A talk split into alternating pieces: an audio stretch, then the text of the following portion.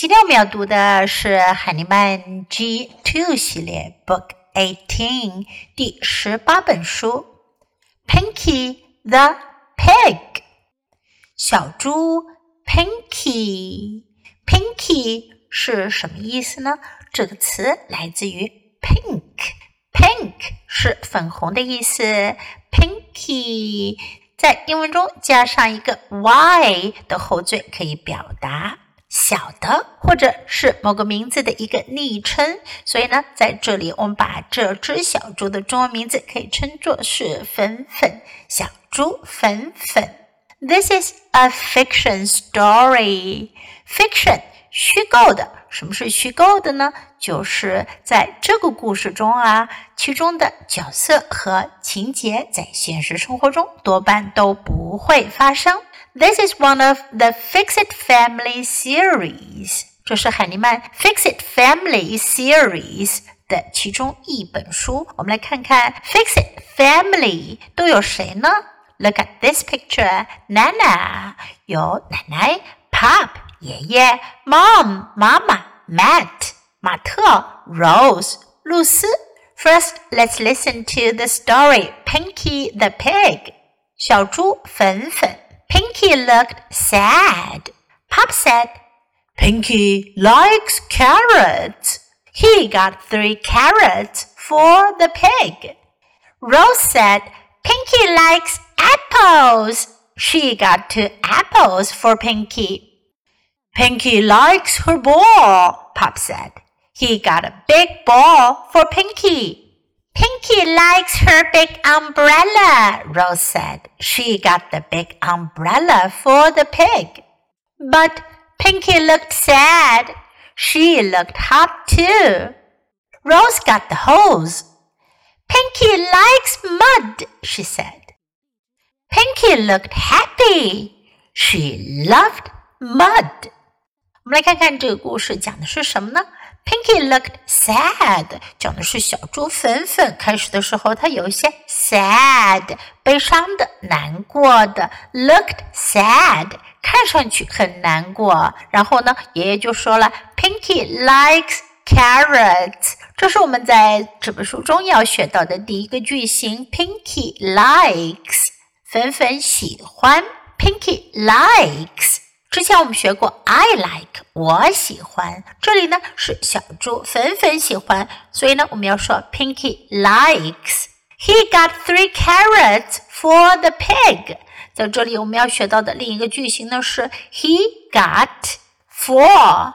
他为谁拿来了什么东西？Got is the past tense of get。Got 是 get。 的过去形式表达拿了拿了什么东西？For someone 为谁拿的呢？He got three carrots for the pig。他为小猪拿了三根胡萝卜。Pinky likes apples。芬芬喜欢苹果。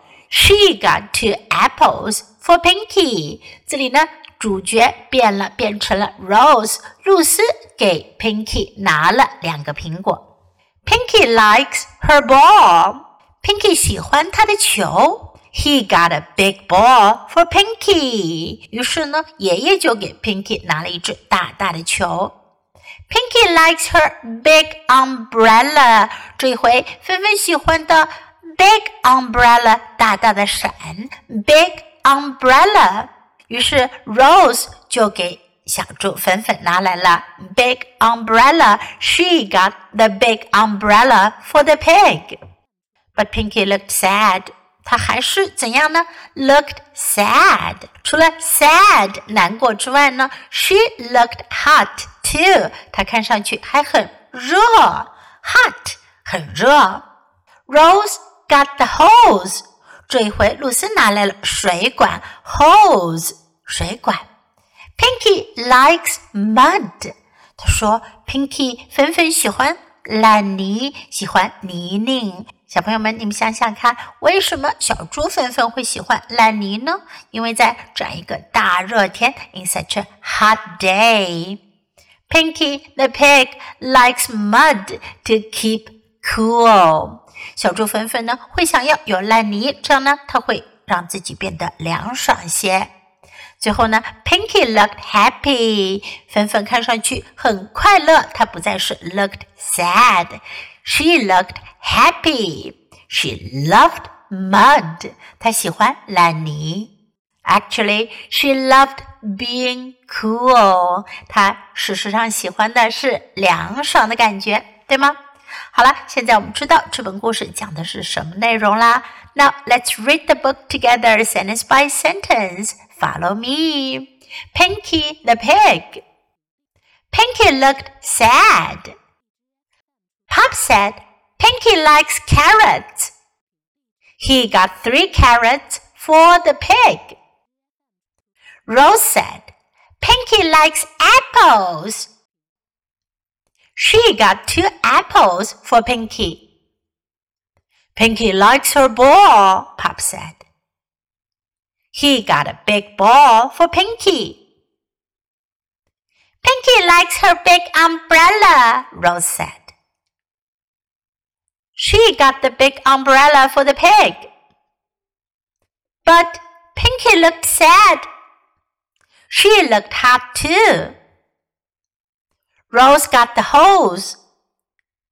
Pinky likes mud, she said. Pinky looked happy. She loved mud. OK，今天的绘本我们就读到这里。Until next time, goodbye.